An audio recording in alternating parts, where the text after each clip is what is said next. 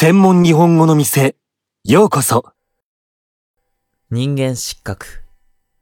太宰治。橋書き。私は、その男の写真を三葉見たことがある。一葉は、その男の幼年時代とでも言うべきであろうか。十歳前後かと推定される頃の写真であって、その子供が大勢の女の人に取り囲まれ、庭園の池のほとりに、荒い島の袴を履いて立ち、首を30度ほど左に傾け、醜く笑っている写真である。醜く？けれども、鈍い人たちは、面白くもなんともないような顔をして、かわいい坊ちゃんですね。と、いい加減なお世辞を言っても、まんざら空からお世辞に聞こえないくらいの、いわば通俗の可愛らしさみたいな、影もその子供の笑顔にないわけではないのだが、しかし、いささかでも美醜についての訓練を経てきた人なら、一目見てすぐ、なんて嫌な子供だ、と、すこぶる不快そうにつぶやき、毛虫でも払いのける時のような手つきで、その写真を放り投げるかもしれない。まったく、その子供の笑顔は、よく見れば見るほど、何とも知れず、嫌な薄気味悪いものが感じられてくる。土台、それは笑顔ではない。この子は少しも笑ってはいないのだ。その証拠には、この子は両方の拳を固く握って立っている。人間は拳を固く握りながら笑えるものではないのである。猿だ。猿の笑顔だ。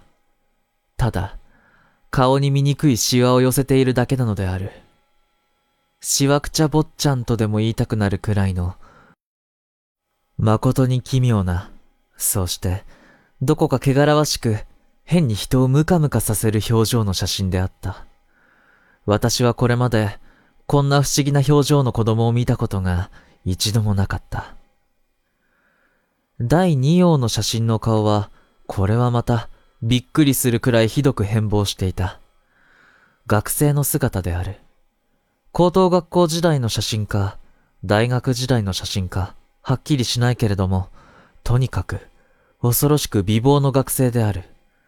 しかし、これもまた、不思議にも、生きている人間の感じはしなかった。学生服を着て、胸のポケットから白いハンケチを覗かせ、遠椅子に腰掛けて足を組み、そうして、やはり笑っている。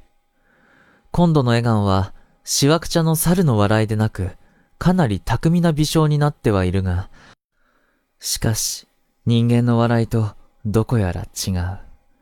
血の重さとでも言おうか、命の渋さとでも言おうか、そのような充実感は少しもなく、それこそ鳥のようではなく、羽毛のように軽く、ただ白紙一枚、そうして笑っている。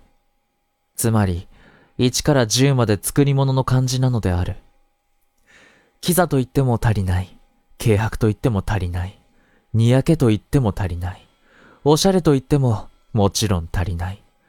しかも、よく見ていると、やはりこの美貌の学生にも、どこか階段じみた気味悪いものが感じられてくるのである。私はこれまで、こんな不思議な美貌の青年を見たことが一度もなかった。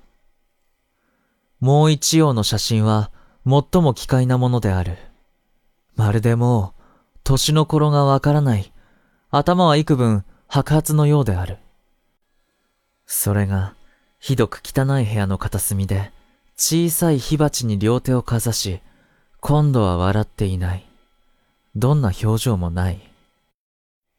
いわば、座って火鉢に両手をかざしながら、自然に死んでいるような、誠に忌まわしい、不吉な匂いのする写真であった。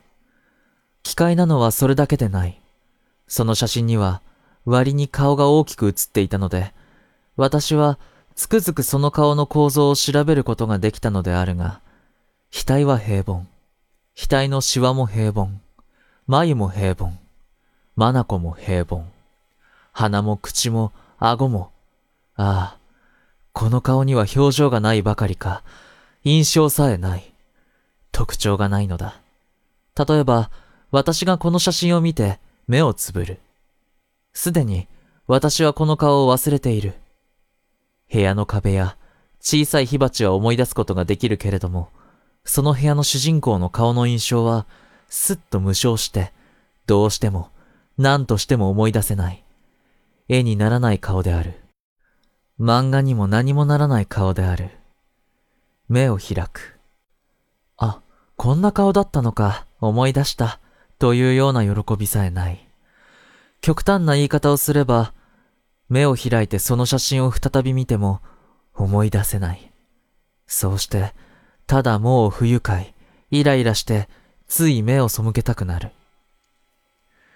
いわゆる思想というものにだって、もっと何か表情なり印象なりがあるものだろうに、人間の体にダバの首でもくっつけたなら、こんな感じのものになるであろうか。